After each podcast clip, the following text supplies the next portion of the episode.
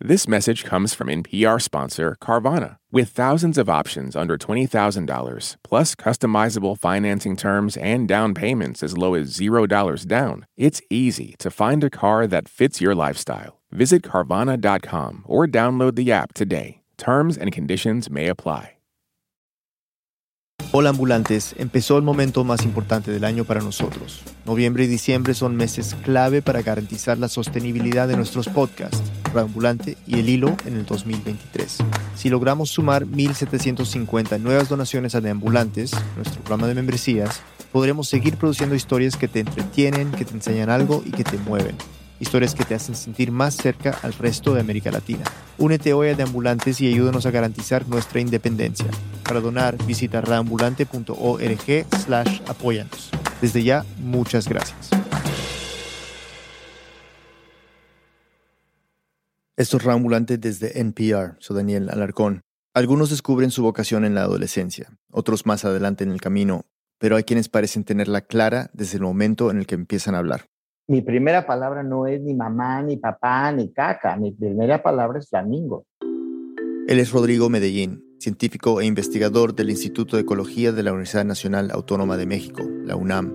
Tiene 64 años, pero desde la infancia yo empecé con un interés en los animales que veía yo en los libros, en la tele, cada Navidad, cada cumpleaños, etcétera. Y el niño Rodrigo, ¿qué quiere? Pues libros de animales. ¿Y a dónde quiere ir el niño Rodrigo? Pues al zoológico o al campo a ver animales. Toda mi vida, toda mi vida. Creció en Ciudad de México y con el tiempo fue estudiando cada vez más sobre animales. Sus favoritos eran los mamíferos. Podía contestar cualquier pregunta sobre ellos. Por aquella época, a finales de los años 60, había un programa de televisión muy famoso que Rodrigo solía ver con su mamá. Había en la televisión mexicana un programa de televisión que se llamaba El Gran Premio de los 64 mil pesos. El Gran Premio de los 64 mil pesos, el programa de más alto nivel cultural del radio y la televisión en México. Era muy popular, conducido por el entonces igual de famoso Pedro Ferri Santa Cruz. Los concursantes que llegaban tenían que dominar algún tema, el que fuera un libro, equipos deportivos, historia, siempre y cuando fueran expertos, y el conductor los retaba con preguntas. Si contestaban correctamente iban ganando cada vez más dinero, hasta que después de varias preguntas llegaban al premio mayor. Por ejemplo, este concursante era experto en Don Quijote de la Mancha. Ahora llegamos al final, por el gran premio de los 64 mil pesos. Díganos a quiénes dejó Don Quijote como albaceas al bachiller Sansón Carrasco y al cura. ¡Correcto! Una de esas noches, cuando Rodrigo tenía 11 años, estaba en la sala de su casa viendo el programa con su mamá. Y le digo a mi mamá, pues yo, yo, yo, quiero, yo quiero aparecer allí. Yo quiero aparecer allí y que me pregunten de mamíferos porque yo puedo contestar lo que sea. La reacción inicial de su mamá fue decirle que él era solo un niño, que mejor se dedicara a jugar, pero Rodrigo insistió tanto que ella no tuvo más remedio que contactar a los productores. Les dijo que su hijo, de 11 años, quería participar en el programa, pero ellos no estaban tan entusiasmados con la idea. Le dijeron, mira, este es un programa para gente que tiene información de verdad en la cabeza. No es para que un niño agarre una pelota y le pegue algo y que lleve un premio. Es para alguien que tiene información y que la va a mostrar ante las cámaras de televisión. entonces mi madre les dijo, bueno, pues pregúntenle al niño a ver si tiene información. Tomaron un libro de animales y le hicieron un cuestionario a Rodrigo. Al inicio fueron preguntas sencillas. ¿Hay monos en México? ¿En dónde vive el león? O sea, ellos esperaban a lo mejor que dijera yo África, pero yo también dije, pues es África al sur del Sahara y luego en la India también hay una población y es una subespecie diferente y ta, ta, ta. Él contestó todas las preguntas. Pues inmediatamente me dijeron, oye, pues felicidades porque vas a ser el primer niño en el programa. Rodrigo estaba preparado para dar lo mejor de sí mismo en el concurso. Llegó el día, era un sábado. Lamentablemente no quedan registros de aquella grabación porque se perdieron en el temblor del 85, junto con mucho más material de archivo. Pero se acuerda que empezaron con preguntas sencillas para un amante de la naturaleza, como él. Por 64 pesos, ¿cuáles son los diferentes subórdenes de los primates? Por 128 pesos, ¿cuáles son los nombres científicos de los cinco gatos grandes? Rodrigo había contestado 10 preguntas correctamente hasta llegar a los 32 mil pesos, unos 400 dólares de la época. Faltaba solo una. Y si la contestaba correctamente, doblaría la suma y se quedaría con el gran premio de los 64 mil. La tengo tatuada con fuego en mi cerebro. me pidieron seis características diagnósticas de los mamíferos, no exclusivas de los mamíferos, pero sí diagnósticas de los mamíferos. Es decir, las que caracterizan a una especie de la otra a la hora de hacer una clasificación científica. Esa última respuesta se le escapó. Era demasiado técnica para el nivel de conocimiento que tenía Rodrigo en ese momento. Y entonces cuando pierdes no te dan los 32 mil pesos, te dan un premio de consolación, que en mi caso fue una estufa Mave. ¿Qué va a ser un niño con una estufa Mave? Una estufa Mave que en ese tiempo estaba evaluada en 4 mil pesos. Entonces mi mamá pues dijo, bueno, pues voy a vender la estufa y se la, le voy a dar el dinero al niño. ¿Qué hice yo con ese dinero? Compré una cantidad de peceras y puse peces tropicales en toda la casa. En ese momento no lo sabía, pero además de sus peces tropicales había otro gran premio y ya se lo había ganado. Una breve pausa y volvemos. This message comes from NPR sponsor Project Lead the Way. Today's world is driven by STEM. At Project Lead the Way, they believe learning by doing helps every student in every grade be STEM successful. Learn more at pltw.org/npr. This message comes from NPR sponsor Shopify, the global commerce platform that helps you sell and show up exactly the way you want to. Customize your online store to your style. Sign up for a $1 per month trial period at shopify.com/npr. This message comes from NPR sponsor VCU Massey Comprehensive Cancer Center, who, as an NCI designated comprehensive cancer center in the country's top 4%, is unconditionally committed to keeping loved ones in their lives. MasseyCancerCenter.org slash comprehensive. Summer is for going to the movie theater because it's too hot to stay home. It's for driving with the windows down, listening to your favorite music. It's for stretching out while you're on vacation to gobble up a TV show. For a guide to some of the TV, movies, and music we are most excited about this summer, listen to the Pop Culture Happy Hour podcast from NPR. On NPR's Throughline, we cannot function for 24 hours without cobalt because it's in our smartphone, our tablet, our laptop. And as a consequence, the lives of the people living in that part of the Congo descended into just a catastrophe. Find NPR's Throughline wherever you get your podcasts. Estamos de vuelta en Ambulante. La periodista Fernanda Guzmán nos cuenta la historia. Aquí Fernanda. Como en ese entonces la televisión mexicana no tenía más allá de tres canales, y este programa era el que más rating tenía, en palabras de Rodrigo, todo el mundo estaba viendo. Incluido el decano del estudio de los mamíferos en México. Al doctor Bernardo Villa, profesor e investigador de la UNAM, quien murió en 2006, le impresionó mucho ver a un niño con tantos conocimientos sobre los mamíferos, así que decidió llamar al canal para conseguir el número de teléfono de Rodrigo y poder contactarlo.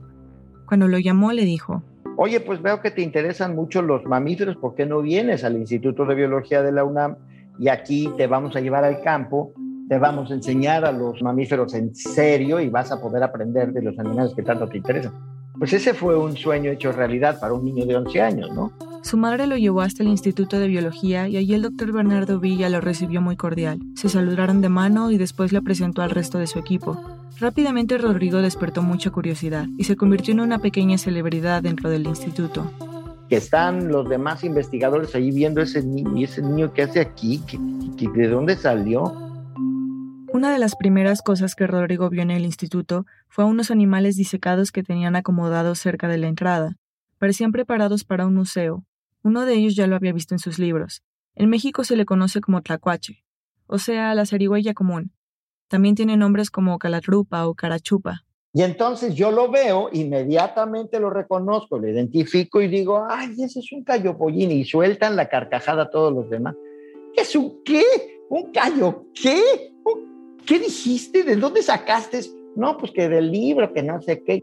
Los nombres comunes que se les ponen a los animales varían muchísimo porque depende de los modismos de cada región, y los libros de la infancia de Rodrigo eran de una enciclopedia argentina llamada El mundo de los animales, por lo que él conocía muchos por los nombres argentinos que a veces no coincidían con los mexicanos.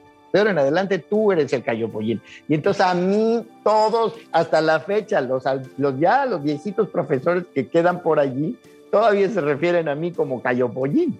Después de ser bautizado con este nuevo apodo, el doctor Villa lo llevó a conocer la colección científica de mamíferos que tiene el instituto. Rodrigo estaba fascinado con la enorme variedad que había de sus animales favoritos, pero no se imaginen que era como una exposición de animales disecados en un museo. Las colecciones científicas son más parecidas a un buró lleno de cajones que al abrirse tienen distintas especies con la información respectiva. Rodrigo y el doctor Villa siguieron conversando un poco, y al final del recorrido el doctor le preguntó. Pues bueno, pues entonces, ¿qué quisieras hacer? Le digo, no, pues lo que ustedes quieran, yo aquí les ayudo a lo que sea. Como la colección de mamíferos le había gustado tanto a Rodrigo, el doctor Villa decidió usarla para encomendarle su primera tarea. Tenía una serie de mamíferos conservados en un congelador grandísimo, esperando a ser preparados para incorporarse a la colección. Eh, me dice, ¿y te gustaría empezar a preparar algún, algún mamífero? Pues claro, les voy a explicar el proceso y ojo que puede ser un poco perturbador. Se necesita que el animal esté congelado o se haya muerto hace muy poco. Se inicia haciendo una incisión superficial cortando solo la capa de la piel, desde el pecho hasta la altura de los genitales. Después se rompen los brazos y las piernas para que puedas despegar la piel del animal, de tal forma que quede como un guante, que puedas rellenar después con algodón y cerrar la incisión. Rodrigo comenzó a trabajar. Aquella tarea duró varios días y la disfrutó de principio a fin, preparando ratones y otras especies de animales. Aquello cambió su rutina diaria. Entonces yo saliendo de la escuela, ¡rum! me iba corriendo, me comía una torta en el camino y me iba al Instituto de Biología y me ponía a preparar yo allí hasta las 9, 10 de la noche y ya me iba yo a mi casa. Era una hora aproximada de camino a casa. Eran otros tiempos y no significaba un peligro que un niño de 11 años andara solo. Pero ese era un ritmo muy pesado para Rodrigo y era difícil combinar las actividades de la escuela y del instituto. Con la pasión que tenía por la biología, comenzó a faltar al colegio, a escondidas de sus padres, y sus calificaciones empezaron a bajar, pero siempre trató de sacar a ambos barcos adelante. Con el tiempo en el Instituto de Biología le comenzaron a dar permiso de ir a excursiones y capturar algunas especies pequeñas, vivas, para que se las llevara a casa y pudiera observarlas con detenimiento. Las alimentaba, examinaba su comportamiento, los horarios que tenían para dormir y comer, la forma en la que interactuaban con él. Empecé a traer alacranes, tarántulas, serpientes, murciélagos, tacomisles, mapaches, todo lo que te puedas imaginar. Y mi mamá me aguantó, yo no entiendo cómo me aguantó. Bueno, y su papá y sus cuatro hermanos. Todos se aguantaban porque veían lo apasionado que era Rodrigo. Después de un par de semanas de observación, regresaba al lugar donde había tomado al animal y lo dejaba libre. Pasaron los años y las tareas de Rodrigo en el instituto se fueron diversificando. Empezó a observar cráneos limpios y a aprender taxonomía, la ciencia que clasifica sistemáticamente a los organismos vivos. Cuando Rodrigo comenzó a salir en excursiones a campo, se escapaba de la escuela para poder ir con los biólogos. En uno de esos viajes fueron a la cueva del Cañón del Sopilote, en el estado de Guerrero, un lugar que hasta la fecha Rodrigo recuerda con cariño, porque allí sería la primera vez que vería de cerca al animal que definiría gran parte de su carrera. Mi primer murciélago llegó a mis manos cuando yo tenía 13 años, porque estaba yo con un investigador del Instituto de Biología. Fuimos a una cueva y él agarró un murciélago y me lo puso en la mano y me dijo, a ver, ¿qué le ves? Obsérvalo y dime qué, qué le ves y cómo crees que vive. Úchale, pues yo así, en shock, se quedó mirando de cerca al murciélago que le empezó a morder la mano enguantada. Sobre él llegaba a caer la orina de los murciélagos que estaban en lo alto de la cueva. En una de esas le atinaron a su cara y sintió un ardor instantáneo. El olor del lugar era penetrante, parecido al amoníaco. Después de observar con atención al murciélago, Rodrigo contestó. Yo le veo unas orejotas muy grandotas y le veo un piquito en la nariz y veo que abajo de donde lo agarraste pues hay un tiradero de alitas, de chapulines, de saltamontes, de patitas de cucarachas, de cosas así, pues este tiene que comer insectos. Así él me estaba pregunta y pregunta y pregunta. Luego me quitaba ese y me ponía otro, y luego otro. Los murciélagos que el biólogo le ponía en las manos a Rodrigo eran todos de especies distintas y se alimentaban de diferentes fuentes, insectos, fruta. Vimos por lo menos cinco especies de murciélagos. Ese, ese primer día de mi vida en donde me sumergieron al, al mundo de los murciélagos. Los detalles que aprendió ahí sobre los murciélagos atraparon a Rodrigo. De entrada le llamó la atención que todos convivieran en la misma cueva, a pesar de ser de especies diferentes. Fue un pequeño gancho que le despertó la curiosidad. Desde ese día comenzó a investigar todo sobre ellos. Dos años después, pudo llevarse algunos murciélagos temporalmente a casa. Compartía baño con sus dos hermanos varones. Lo llené de murciélagos hematófagos, de murciélagos vampiros. Murciélagos vampiros viviendo en tu baño, te quiero recomendar. Murciélagos hematófagos o vampiros, que como seguro ya intuyen, se alimentan de sangre. Mis hermanos, ahora sí que te lo voy a decir coloquialmente, mentando más, Rodrigo, saca esos animales horribles de ahí. Pues no los saco. Y ahí se queda. Y claro, entrabas a ese baño y parecía una película de Hitchcock porque estaba salpicada de sangre en las paredes. Pero fuera del susto inicial, sus hermanos lo aceptaron. Este es Alejandro, su hermano mayor. Nos íbamos acostumbrando a, que hubiera animales de ese tipo en la casa, incluso me gustaba verlos y Rodrigo con su pasión que tiene hasta la fecha. Me decía, mira, es que ve, son sus dedos modificados, sus alas, como a Rodrigo, a él también siempre le gustaron los animales, aunque a veces no era lo más cómodo del mundo tener que entrar a bañarse y encontrar a una iguana en la regadera, pero... Verlo con la pasión, el gusto, la felicidad de estar cerca de los animales, te inspira, te contagia y pues es una pasión que finalmente se acaba compartiendo, ¿no? Uno de los murciélagos que Rodrigo llevó estaba algo débil. Él se desesperó y le pidió ayuda a su hermana mayor, que había estudiado medicina, para que le sacara un poco de sangre y pudiera alimentar rápidamente al animal. Dijimos, estás loco, ¿qué te pasa? Y, mi hermana le sacó sangre con una jeringa, Rodrigo se la puso en una tapita de refresco, abrió la jaula, metió su sangre y bajó el vampiro eh, a comerse la sangre de Rodrigo. Y fue una, una cosa impresionante, yo no sabía que los vampiros comían sangre así como perrito toma agua, ¿no? Claro que no podía recurrir siempre a su propia sangre para alimentar a los murciélagos. Para darles de comer a diario, Rodrigo iba a la facultad de veterinaria, donde llenaba una cubeta con sangre de vaca. Pero no es tan sencillo como ponerla en un plato para que se la coman. La sangre se coagula rápidamente y se vuelve imposible de consumir para los murciélagos. Para evitarlo, Rodrigo tenía que batir la sangre lentamente con su mano, hasta que se formaran unas especies de ligas flotantes. Las quitaba una por una y después se llevaba esa sangre a la casa del congelador de mi mamá, saqué las charolitas de hielo, tiré los hielos, reemplacé los hielos con sangre y ya iban para adentro las, las charolitas de hielo al congelador. Y entonces yo descongelaba un hielo de sangre por vampiro por noche y se los ponía en cajitas de Petri así. Cuando entraba al baño con los cubitos de sangre, los murciélagos que normalmente estaban descansando en las paredes brincaban y ¡plá! Caían en la sangre y ¡bla! la sangre botaba. Entonces estaban las paredes pues llenas de sangre. Pero también llegaban a estar fuera del baño. Rodrigo y Alejandro se acuerdan bien de una noche en particular, cuando sus padres se preparaban para dormir. Este es Alejandro. Estaban mis papás en la noche y mi mamá le dice a mi papá, se metió una palomilla de esas negras, sácala por favor. Mi mamá no veía muy bien, no traía su lente. Los cinco murciélagos dando vueltas alrededor de ellos así. Ellos ya metidos en la cama y todo, y mi mamá creyendo que eran de esas palomillas que se meten.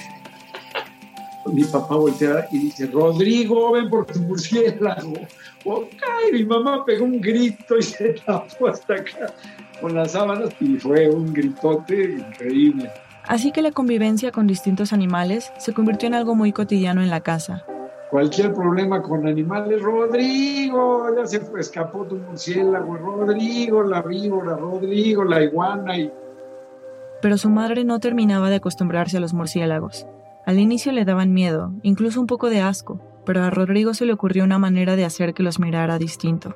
Una vez llevó y fue cuando se echó a la bolsa a mi mamá en cuanto a los murciélagos, porque llevó una murciélaga con un bebé mamándole. Le dijo, mira mamá, está alimentando a su, a su bebé. Y nos dio mucha ternura a todos eso, ¿no? Rodrigo y su familia vivieron así, hasta que él se graduó de la preparatoria en el 79. Ese año finalmente se pudo convertir en alumno oficial del Instituto de Biología. Seguía interesado en el mundo animal en general, pero mientras más estudiaba sobre murciélagos, más incrementaba su pasión por ellos. Una pasión que para la mayoría de nosotros puede sentirse un poco extraña. Por ejemplo, la primera vez que yo vi un murciélago salí corriendo, muerta del susto, porque pensé que me iba a hacer daño si se me acercaba. Creo que no estoy sola en esto. Muchas otras personas ven a los murciélagos como animales amenazantes, incluso asquerosos, como si fueran ratas con alas, esta mala fama que tienen viene desde la Edad Media, cuando eran relacionados con demonios. Enviados del diablo que se usan para brujería, que son todo lo malo, que nos van a pasar enfermedades. También está el posible origen de la palabra vampiro, el vocablo vampir del húngaro, que se refiere a un ser pretenatural de naturaleza malvada que busca alimentarse chupando la sangre de las personas que duermen. A un ser humano muerto que revive en las noches y que sale a buscar a alguna persona a chuparle la sangre, pero no tiene ningún vínculo de ningún tipo con la estructura, con la figura de un murcielaguito. Esta figura fue aprovechada por Bram Stoker cuando en 1897 publicó el famoso libro de Drácula. En él, el vampiro puede transformarse en diferentes formas y una de ellas es el murciélago. Es una historia que se ha llevado al cine varias veces y de varias maneras. Esa asociación ya es parte de la cultura. Es inevitable conectar al vampiro con el murciélago. Y bueno, ya sabemos que es verdad que hay murciélagos que se alimentan de sangre, como los que Rodrigo tenía en el baño de su casa. La asociación no es tan descabellada, pero en realidad, de las más de mil especies que existen de murciélagos, solo tres de ellas son hematófagas. El resto se alimentan de frutos, néctar, polillas, moscas y otros insectos. Todo este contexto ha generado que los murciélagos sean rechazados por miedo, y este miedo puede poner en riesgo su supervivencia. La amenaza más importante que afecta a los murciélagos hoy en día es la destrucción de sus refugios, tanto intencional como no intencional. Hay personas que con los mejores deseos tratan de interactuar con ellos porque les llaman la atención, pero al no ser expertos terminan asustándolos y maltratando sus refugios, y están quienes los matan para que los murciélagos no se acerquen a sus animales. El crecimiento de las ciudades también es una amenaza para ellos. En México se han dinamitado y gaseado cuevas donde vivían murciélagos para poder hacer construcciones. Rodrigo conoció algunos de estos lugares antes de ser destruidos y al volver a visitarlos después de las intervenciones, es un sentimiento de zozobra terrible, muy, muy triste. O sea, principalmente por la destrucción que les causaron a los murciélagos y porque la gente ya no va a tener ese beneficio de tener a los murciélagos allí, pero también porque se ha destruido parte de mi infancia. Uno de los lugares a los que Rodrigo se refiere es la cueva de Tequesquitengo, en el estado de Morelos. Era una cueva muy profunda y se podía bajar con ayuda de una cuerda de seguridad. De la cueva subían volando unos 100.000 murciélagos y era un espectáculo, hermoso de ver, pero una constructora se interesó en la zona. Fraccionaron esa zona y pues esa cueva pues simplemente la rellenaron de castajos, se acabó, se murieron 100.000 murciélagos allí. Una verdadera estupidez, una estupidez. La mala reputación que han tenido los murciélagos hizo que Rodrigo los mirara con compasión. Para él son los animales más maltratados del mundo, desde que sostuvo a su primer murciélago, Rodrigo se planteó un propósito. Una parte de su carrera iba a dedicarla a defenderlos, tratar de combatir esa mala imagen, y para empezar tenía que estudiar todo lo que ya estaba escrito sobre este animal y continuar saliendo a campo para seguir desarrollando nuevos conocimientos. Inició una investigación profunda, y los resultados le ayudaron a formar los argumentos necesarios para empezar a convencer a las personas de que los murciélagos no son peligrosos. Esto sería la base de su divulgación para ayudarlos. Hay muchos animales que tienen una imagen pública negativa, ¿no? Los alacranes, las arañas, las serpientes, los tiburones y los murciélagos. Ninguno de esos hace más por tu bienestar diario que los murciélagos. Vamos a explicarlo. Los murciélagos prestan tres servicios ecosistémicos a diario. El primero es el control de plagas tú ya te tomaste un café o ya te tomaste un té o ya te comiste unos tacos, unas tortillas, unos tamales, cualquier producto de maíz. Los murciélagos son los controladores de plagas más importantes del mundo, de las plagas del maíz, del café, del té, del frijol, del arroz y de muchos otros productos agrícolas. Como del algodón también. Rodrigo dice que sin los murciélagos no tendríamos muchas cosechas. El segundo es la dispersión de semillas de muchos tipos, las guayabas, los zapotes negros y blancos, las ciruelas.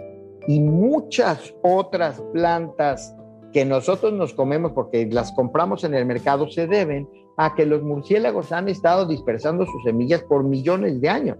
Entonces hoy el tener esas frutas es un servicio que nos dan los murciélagos. En una sola noche los murciélagos riegan de 3 a 5 semillas por metro cuadrado en las selvas, mientras que las aves, que son más visibles para nosotros, dispersan de media a una semilla.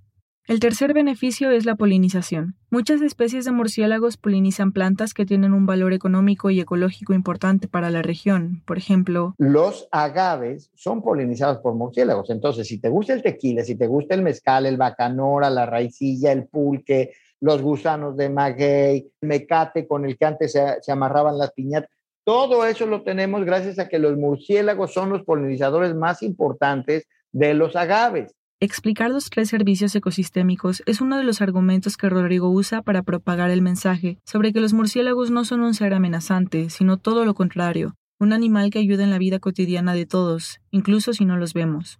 Documentar esos servicios que nos dan, el calcularlos en pesos y centavos y el difundirlos y promoverlos, asegurar que se mantengan allí, maximizarlos y difundirlos entre la población es lo menos que yo puedo hacer para defender a un grupo de animales al que realmente le debemos muchísimo, muchísimo.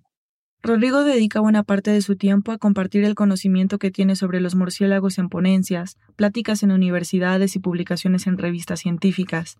El problema que él y muchos otros de sus compañeros ven es que generalmente se complica que investigaciones como estas salgan de la comunidad científica. Suele haber muchos obstáculos para que el resto de nosotros nos enteremos. Por eso, más allá de la comunidad académica, su objetivo es que el mensaje nos llegue a todos, dentro y fuera de las universidades. En 2012, en uno de esos esfuerzos por tratar de hacer que la ciencia sea más accesible, aceptó una entrevista en una famosa revista mexicana llamada TV Notas. Es una publicación semanal de chismes sobre las celebridades de la televisión mexicana, entre otras cosas por el estilo. Digamos que es una revista en la que nunca te imaginarías que habría divulgación científica. Pero esa vez se publicó un número con cuatro páginas completas hablando sobre los beneficios que generan los murciélagos. Incluso se las mandé a todo el Instituto de Ecología porque siempre estamos diciendo que hay que publicar en revistas de alto impacto, que quién qué. Revistas de alto impacto. Ecology imprime cuando mucho 10 mil copias. Evolution imprime 15 mil copias. Esta cosa TV Notas imprime 800 mil copias. Es la revista con más tiraje a nivel nacional y te la encuentras en todos lados, en la sala de espera del dentista o en las peluquerías. Y lo más bonito de todo fue que a la semana siguiente de que salió, fui al mercado sobre ruedas de aquí cerca de mi casa. La señora que vende los limones se me queda viendo. Usted salió en la revista y ya sé que los murciélagos no son malos. Bueno, casi agarro a besos a la señora y tú te imaginarás, ¿no? Momentos como este son grandes avances en la misión que Rodrigo se designó desde adolescente. Pero para poder tener un impacto más fuerte, era necesario conseguir las licencias que lo acreditaran para llegar a puestos en los que pudiera tomar decisiones, conseguir presupuestos, y casi siempre la vía para empezar es estudiar en el extranjero. Así que cuando salió de la universidad, en el año 85, decidió conseguir una beca para viajar a Estados Unidos y continuar sus estudios de posgrado en la Universidad de Florida. Allí Rodrigo expandió su especialización. Ya no solo investigó sobre murciélagos, sino a muchos otros mamíferos. Siete años después regresó a México para aplicar lo que aprendió. Rodrigo se convirtió en asesor de México en temas de biodiversidad y ganó numerosos premios por su trayectoria. Uno de ellos fue el premio Whitley a la conservación de la naturaleza, que se otorga en Inglaterra de manos de la princesa Ana, y que ganó en dos ocasiones, la primera en 2004 y la segunda en 2012. En la del 2012 viajó hasta Inglaterra para la ceremonia de premiación y en la recepción del evento conoció a alguien que lo emocionó todavía más que el premio en sí. Por el rabillo del ojo alcanzó a ver a su héroe de la infancia, el documentalista ambiental Sir David Attenborough. Me convertí en el más patético fan de Justin Bieber. O sea, me quedé así, tal cual, ¿no? David Attenborough ha hecho decenas de documentales sobre la naturaleza para la BBC. Es una de las personas más importantes del medio. En 2012 la ONU le otorgó un premio por su trayectoria. Rodrigo solía ver sus documentales cuando era niño, pero ahora de adulto se quedó mirando desde la distancia, esperando el mejor momento para presentarse, hasta que decidió acercarse. Dije, aquí me vale madres, va a salir el chilango.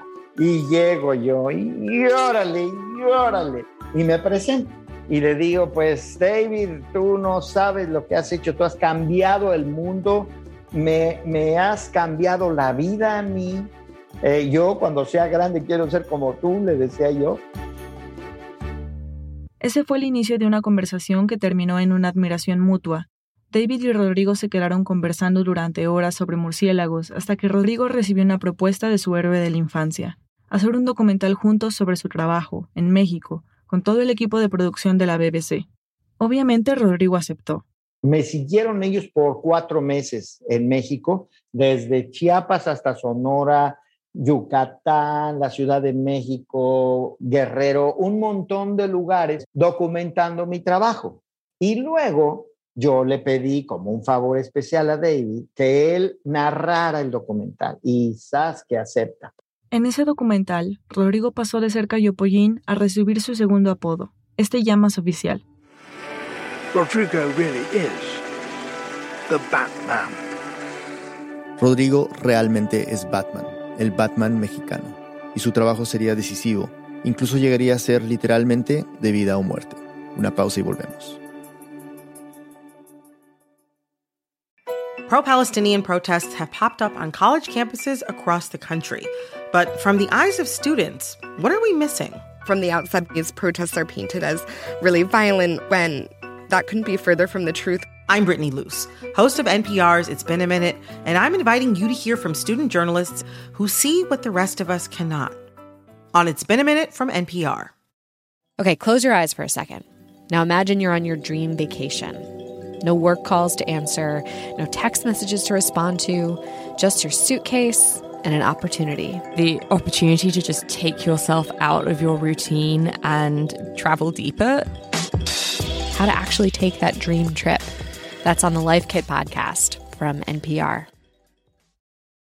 Jasmine Morris here from the StoryCorps podcast. Our latest season is called My Way stories of people who found a rhythm all their own and marched to it throughout their lives. Consequences and other people's opinions be damned. You won't believe the courage and audacity in these stories. Hear them on the StoryCorps podcast from NPR. Moms know the ups and downs of life. It's what makes them great subjects for books. This is one of the things that fiction can do, right? It can give us a window into the battles that each person is waging or facing, but it doesn't mean that we condone her actions. This week on NPR's Book of the Day podcast, we are discussing books centering mothers. So call your mom, then tune into the Book of the Day podcast from NPR. Estamos de vuelta en Reambulante, soy Daniel Alarcón. Antes de la pausa estábamos oyendo cómo Rodrigo Medellín, un científico mexicano, dedicó gran parte de su carrera a proteger a los murciélagos y a demostrar lo importantes que son para los humanos. Consiguió que muchas personas dejaran de verlos con miedo, pero todavía no era suficiente para mantenerlos a salvo. Fernanda Guzmán nos sigue contando. A mediados de los 90, después de que Rodrigo regresara a México tras terminar su doctorado, una especie de murciélago se volvió muy importante para su trabajo, el murciélago Leptonicteris yerbabuenae, o más comúnmente llamado murciélago maguillero menor. Y son de los murciélagos con un carácter más dulce del que te puedas imaginar. Porque a diferencia de otros animales, en el momento de tomarlos para estudiarlos no suelen forcejear ni morder, se dejan examinar en paz, son de tamaño mediano con un rostro alargado. Los ojos son muy grandes en comparación con otros murciélagos, las orejas son pequeñas y triangulares, el pelaje es café grisáceo. Viven en una zona amplia de nuestro continente, que va desde el suroeste de Arizona y Nuevo México en Estados Unidos, pasa por el centro y oeste de México y llega hasta Guatemala y El Salvador. Las miradas estaban sobre esta especie desde hace años, porque fue puesta en la lista de animales en peligro de extinción en Estados Unidos a mediados de los 80, pero siendo una especie que se comparte con México, tenían que determinar su estado también en este país. Fue agregada como especie en peligro en 1993, y no eran las únicas especies de murciélagos que estaban reduciendo drásticamente su población. A diferencia del Batman de Ciudad Gótica, el Batman mexicano necesitaba un gran equipo para intentar salvar estos murciélagos. Así nació el Programa para la Conservación de Murciélagos de México. Su primera reunión fue en abril de 1994. Contamos con un grupo de investigadores de murciélagos a nuestro alrededor, mucha gente de Latinoamérica y de otros lugares que pues de alguna manera han acompañado algunas de nuestras aventuras con los murciélagos. Ella es Laura Navarro, es pedagoga egresada de la UNAM y lleva 28 años trabajando mano a mano con Rodrigo en el programa de conservación desde sus inicios. Rodrigo y el equipo comenzaron a monitorear las actividades de varios murciélagos en 10 cuevas clave que eran compartidas por varias especies distintas a lo largo del país. Fue allí donde se dieron cuenta de que distintos murciélagos fueron desapareciendo de manera drástica y verificaron que uno de ellos era el murciélago maguillero menor. Se encendieron las alarmas porque es la especie que poliniza los agaves de donde obtenemos todas nuestras bebidas espirituosas mexicanas. El tequila, el mezcal, bacanora, todos esos, ¿no? Así que eso también podía poner en riesgo su producción, lo cual lo convierte casi en una emergencia nacional. Alerta roja, focos rojos, pi, pi, pi, pi. Eso convierte a los murciélagos en un valor económico muy importante para mucha de la actividad industrial de México. Son muchas las razones por las que los murciélagos maguilleros comenzaron a desaparecer. La principal causa fue la destrucción de sus refugios. Muchas cuevas fueron destruidas, ya sea para poder usar el terreno para construcciones o por puro miedo a los murciélagos. También la falta de alimento a lo largo de las zonas en sus rutas migratorias. Hay otras cosas que también interfieren y que son impredecibles y no dependen de algo que uno haga, que son los factores climáticos también, ¿no? Si empieza demasiado pronto el invierno o si de pronto llueve mucho, puede afectarlos también. Además es importante tomar en cuenta que la mayoría de las especies de murciélago tienen una única cría una vez al año, si se perturba una cueva de maternidad, es decir, donde las murciélagos embarazadas dan a luz y se encargan de amamantar a sus crías, se perdería una generación completa de murciélagos y no volverían a tener bebés hasta el año siguiente. Una vez determinados los factores, se tenía que comenzar a actuar con un plan de recuperación para reducir la desaparición de esa especie y de otros tipos de murciélagos, así que Rodrigo y el equipo armaron una estrategia de tres vías. Las tres vías son, uno, educación ambiental, dos, investigación básica y tres, acciones directas de conservación. Y estas tres vías se retroalimentan en todas las direcciones. Para la fase de investigación, el equipo pasó más de dos décadas observando de cerca los murciélagos maguilleros. No fue un proceso nada sencillo ni instantáneo. Tuvieron que pasar años para identificar cuáles eran sus colonias más importantes y en dónde vivían, que solían usar de alimento y también sus rutas migratorias, para saber qué tan a salvo estaban, si tenían suficiente comida durante sus largos viajes o si de pronto cambiaban de dirección por alguna razón. Una vez que se volvieron expertos en la teoría, tocaba poner en práctica las acciones directas. Cuando identificaron sus fuentes de comida, pudieron empezar a ayudarles a conseguirla más fácilmente. Con el tiempo perfeccionaron el seguimiento de sus rutas de migración e intentaron mantenerlas seguras y con suficiente alimento. Durante años trabajaron también para fortalecer la seguridad de sus cuevas de refugio y maternidad, convirtiendo algunas en áreas naturales protegidas. Pero el primer punto que menciona Rodrigo es importante, educación ambiental. Sin esta parte del proceso, ningún esfuerzo de investigación y ninguna acción de conservación podría funcionar. Así que todo lo que habían aprendido sobre los murciélagos durante años tenían que poder transmitirlo a las personas que vivían cerca de las cuevas refugio. Esa era la culminación de todo el plan platicando con los dueños de la tierra de donde están las colonias más importantes, las cuevas más importantes, para explicarle a la gente por qué es necesario que ellos se incorporen a la lucha por conservar estos murciélagos. Y cada vez que vamos a una cueva nueva, y les platicamos a la gente lo importantes que son los murciélagos de ahí, esa gente se convierte en defensores de murciélagos inmediatamente crearon talleres y material de divulgación especialmente diseñado para cada comunidad. Incluso les enseñaron a ver a los murciélagos como aliados, por ejemplo, impulsando a producir alimentos con las frutas que los murciélagos polinizan para eventualmente comercializar esos productos. Así los murciélagos les ayudan a ellos y ellos ayudan a protegerlos. También organizaban visitas ecoturísticas para ver a murciélagos, o incluso llevaban a alguno directamente con las personas para que pudieran verlo de cerca, ya sea uno vivo o alguna piel y eso lograba calmar el miedo que podían llegar a tener algunas personas. Una parte muy importante de los murciélagos que la gente a veces no se da cuenta o no conoce porque no ha tenido la oportunidad de verlos de cerca, es que los murciélagos son mamíferos, como un perro o un gato. Entonces, además tienen el pelo suavecito y cuando los tocas, esa sensación de que son aguados, babosos o asquerosos cambia completamente es muy bonito ver eso, ¿no? Cuando la gente descubre por primera vez que no son como se los imaginaban. Claro, esta no es una invitación para ir a tocar murciélagos. Los encuentros que menciona Laura son controlados, pero es bueno darse cuenta de que, como cualquier mamífero, tienen cosas en común con nosotros y con los animales de los que solemos rodear nuestra vida cotidiana. De esta forma, la misión no solo queda en manos de científicos, biólogos y conservadores, sino de toda la población que vive cerca de ellos, trabajando en un mismo equipo para proteger a un miembro más de la comunidad. Y funcionó. Finalmente, después de un enorme camino de más de 20 años de esfuerzos en conjunto, el equipo del programa de protección se dio cuenta de que los murciélagos maguilleros aumentaron su población. Sus colonias crecieron lo suficiente, incluso para considerar sacarlos de la lista de animales en peligro de extinción. Este es Rodrigo en una conferencia de prensa en el 2013. Así es que me da muchísimo gusto anunciar aquí que el murciélago maguillero menor finalmente ha dejado la lista de especies en peligro de extinción para convertirse en una especie recuperada. Es tiempo de celebrar. Cuando yo lo anuncié, te juro que sentía hormigueo en todo el cuerpo, los pelitos se me levantaban, yo sentía que es que esto no puede ser, qué maravilla que lo logramos hacer. Y es una cosa completamente compartida, ¿eh?